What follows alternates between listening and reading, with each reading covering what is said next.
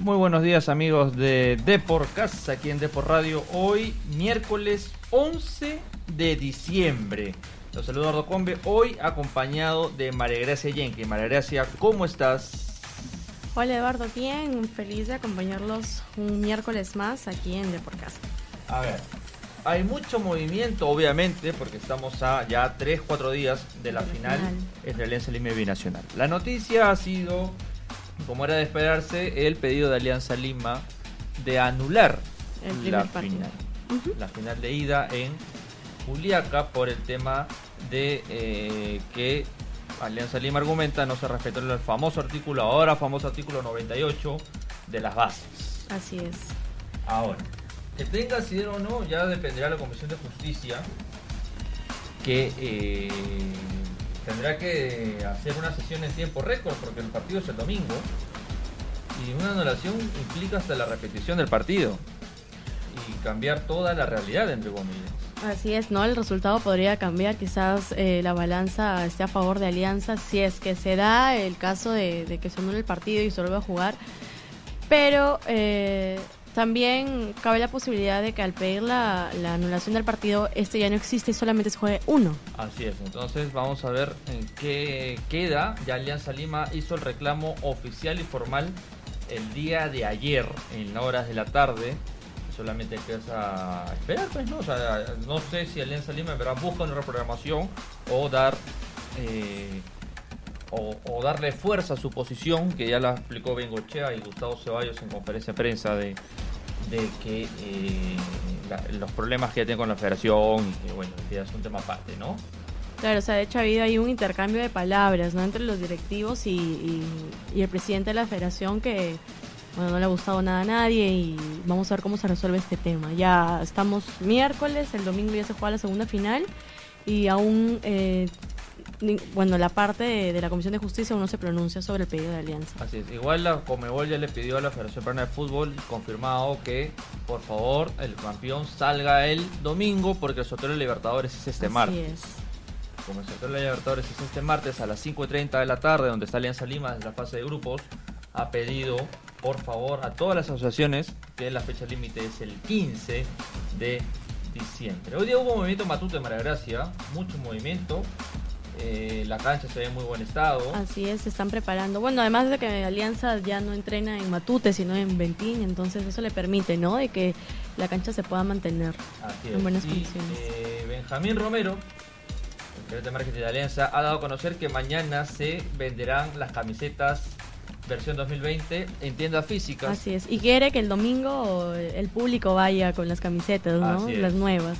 Así es, una camiseta muy bonita, Sí, muy, una versión clásica, ¿no? A comparación de como la que sacó este año y el año pasado, ¿no? Muy, muy bonita la camiseta de Alianza. Claro, una camiseta muy bonita, muy bonita, que vuelve a las tres franjas eh, iniciales, históricas de Alianza, muy parecida al 2013, dicho de paso, pero muy, muy bonita. Ahora, eh, también hubo movimiento, renovaron con los fichadores, hubo activaciones hoy con, con, la gente de prensa. Y Alianza, como tú dices, está entrenando al Ventín nos hemos enterado de que Alianza Lima cambiaría su sistema táctico. Así es, tiene sorpresas de Engochea para este domingo, ¿no? Quiere ganar, está preparando todo para que pueda darle vuelta al resultado, que es difícil, pero bueno, es fútbol y en verdad la llave no está cerrada, todo puede pasar.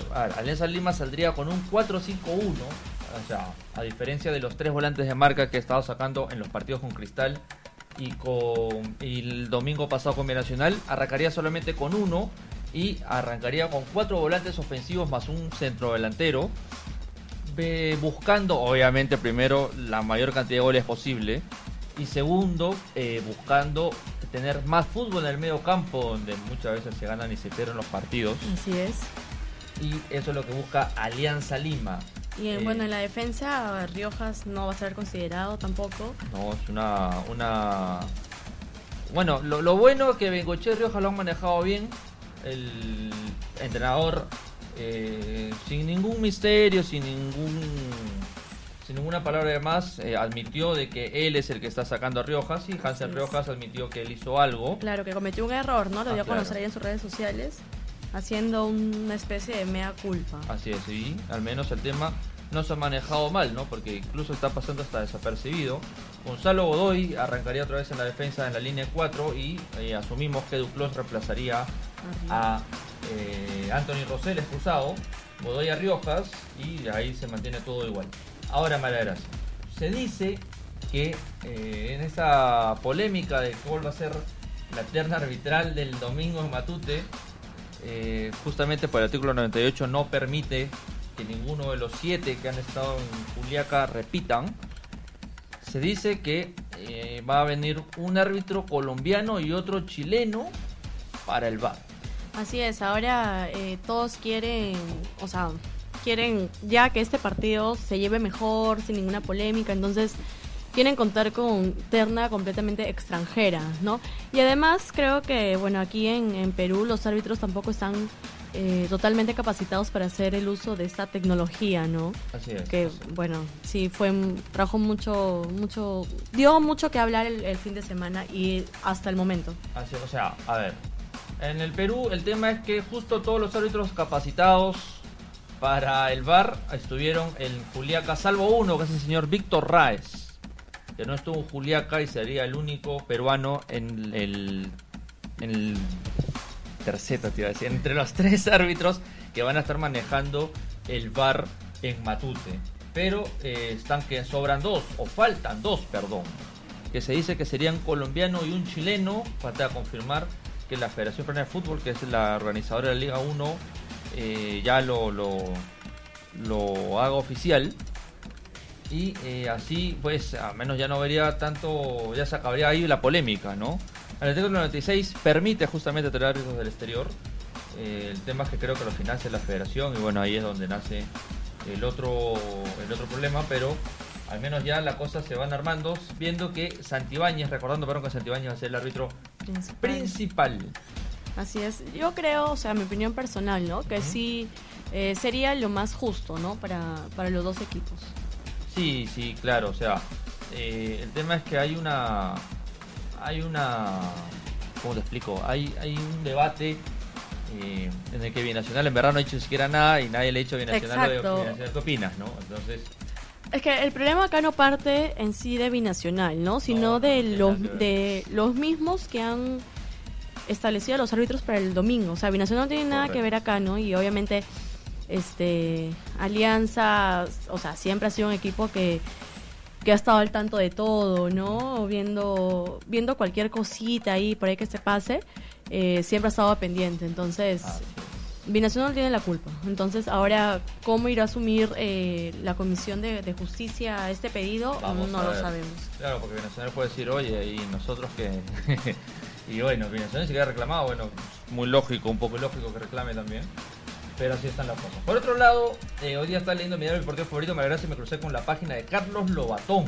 Así es, Carlos Lobatón ya se despidió de Sporting Cristal el día de ayer eh, Mediante un pues, mediante un tuit, ¿no? Donde agradecía el cariño eh, que le dieron las personas, los hinchas, y mientras estaba 15 años en Cristal. Sí, Lobatón que llegó en agosto del 2005 tras un paso por Cienciano, un no muy mal paso, ganando la Sudamericana y ganando la Recopa, pero en Sporting Cristal salió campeón nacional y cinco veces. Cinco veces. Aquí tenemos las fechas 2005, 2012, 2014, 2016 y lo- el último que fue el año pasado, 2018. Así es, Carlos Lobatón. Pero no descarta, no descarta seguir jugando.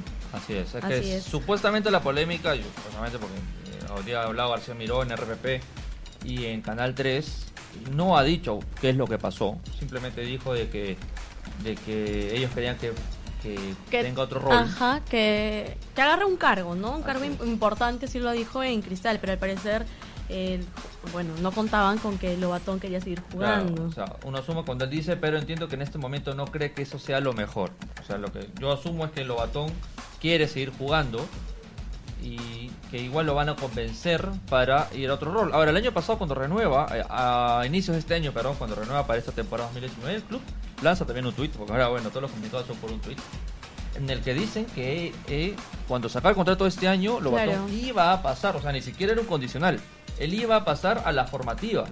Así es, pero bueno, no de aquí, bueno, desde enero hasta diciembre Claro, uno puede cambiar, sí cambió de, parecer, ¿no? Cambió de opinión y Y su prioridad es, es seguir jugando, ¿no? ¿Cuántos años tiene Lobatón? ¿37 años? Es del 78, si mal no recuerdo, puede tener 39, 39 39 años. años, ¿no? Porque creo que es de la un año un año menor que Claudio, en el 99 Lobatón ya jugaba, Lobatón en el 80, 6 de febrero del 39 80. años. El, el, en qué, En menos de dos meses, en mes y medio va a cumplir 40, 40 años.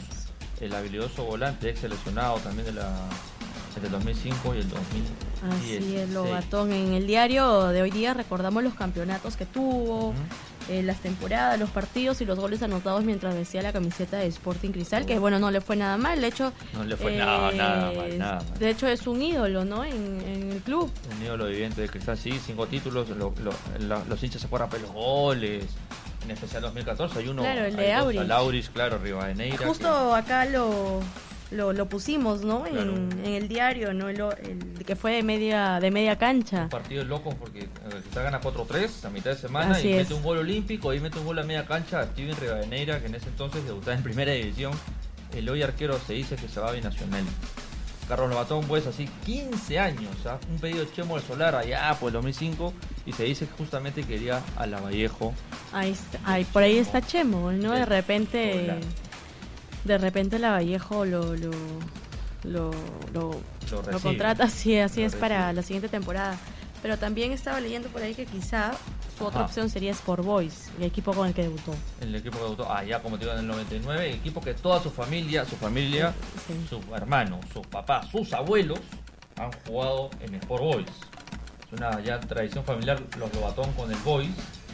Y bueno, Carlos no es ajeno, mucha gente no se acuerda mucho, pero eh, Carlos Lobatón debutó en primera división en Boys allá por el 99, una temporada inolvidable para en la última que casi sale campeón. Hoy día hay encuesta de por ¿Estás de acuerdo con el pedido de anulación de la final de Juliaca? Yo no. Yo tampoco, yo creo que se debería jugar, ¿no? Sí, sí. Se debería jugar el partido de vuelta, dejar el resultado. Y bueno, Alianza también ha demostrado que, que puede quizá remontar, ¿no? El, el marcador. Así no se olviden votar en la encuesta de por. Ahorita el no está ganando 68 contra 32%. Bueno, María, ha sido un gusto. Hoy día he leído tu página tres veces. ah, Me gustó mucho la página Ay. de Lobatón con fotos, estadísticas Así es, muchas gracias. y más. Esto ha sido todo por hoy, María Gracia, aquí en Deportcast por Radio Deport. No se olviden leer deport.com, que estamos con lo ultimito de lo ultimito a tiempo real lo que está pasando entre Alianza Lima y Binacional. Así es, y el impreso de mañana también no se olvide de comprarlo en su kiosco más cercano. Así es. Muchas gracias. Chau, chau, chau. Chao.